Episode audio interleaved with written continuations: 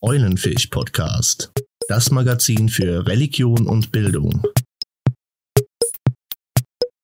Liebe Religionslehrer, einige von Ihnen habe ich ja vor Monaten persönlich kennengelernt. Das macht es leichter, zu Ihnen zu reden, so in einer persönlich an Sie gerichteten Message. Ich spreche Sie auf dasselbe kleine Diktiergerät, von dem ich Ihnen damals sicherlich erzählt habe, das Ding, auf dem ich die am Morgen oder in der Nacht noch erinnerten Träume festhalte. Vor einer Woche erfuhr ich, kein Traum, dass ein Freund auf der Intensivstation liegt und beatmet wird. Coronavirus. Betet für uns, schrieb seine Frau.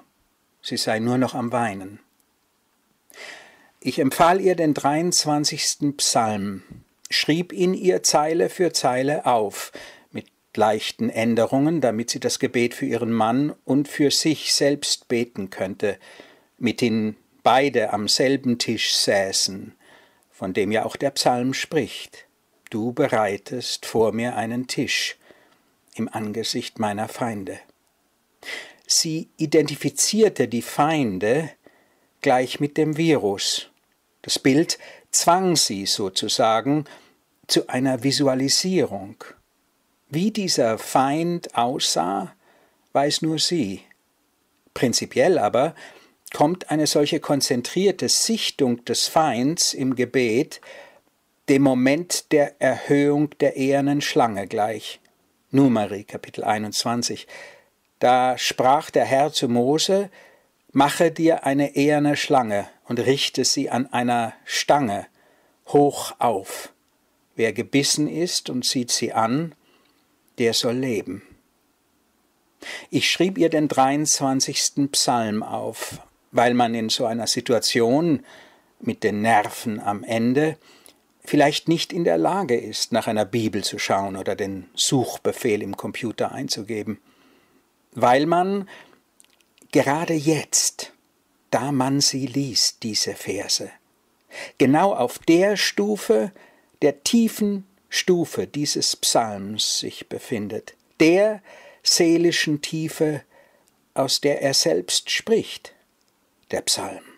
Jetzt sind die Zeilen da, sind sie vor Augen, mit der Aufforderung, lies, lies es laut, lies es jetzt dir vor Augen, sieh die Bilder einzeln vor dir in ihrer Sequenz, der Individuationsfolge, die der Psalm uns bebildert. Schon am nächsten Tag ging es ihrem Mann besser. Drei Tage später sagten die Ärzte, er sei aus der Lebensgefahrzone heraus. Er liegt immer noch dort. Ich schrieb seiner Frau zwei weitere Mails, die sich mit einzelnen Zeilen des Psalms und dem Wandlungsprozess beschäftigen, den seine Verse beschreiben. Zum Schluss sandte ich ihr eine Version des Psalms, wie ich ihn mir selbst übersetzt hatte, aus dem Hebräischen.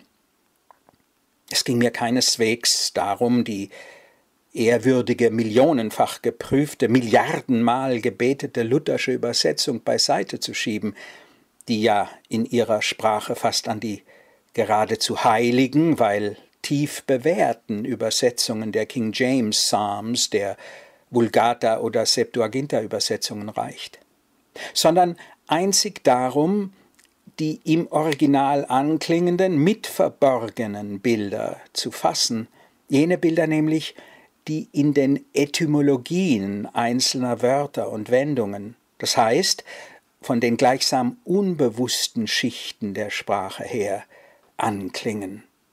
Eine Musik, die im Hintergrund mitzuhören, vielleicht mit zu bedenken wäre, die bekannten Lutherzeilen uns hoch aufzurichten. Ich habe den 23. so übersetzt. Der Herr ist mein Hirte, mir wird nichts mangeln.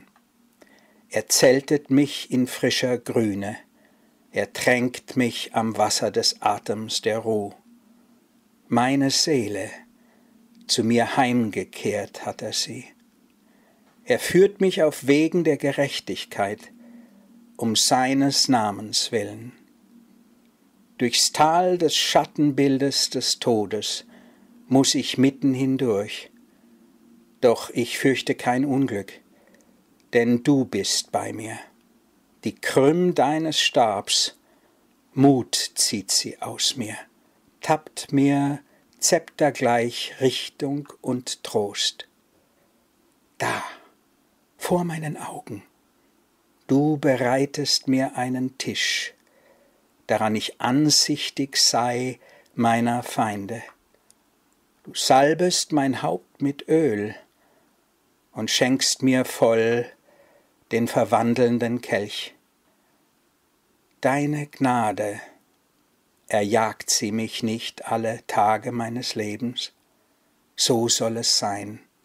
Eingezeltet in Gnade werde ich wohnen im Hause des Herrn, immer da. Es ist, Sie haben es gerade gehört, eigentlich ein Wandlungs- und damit ein Auferstehungspsalm, dessen Wirkung und Verwirklichung ich mir für uns alle in diesen Tagen wünsche. Frohe Ostern, Ihr Patrick Roth.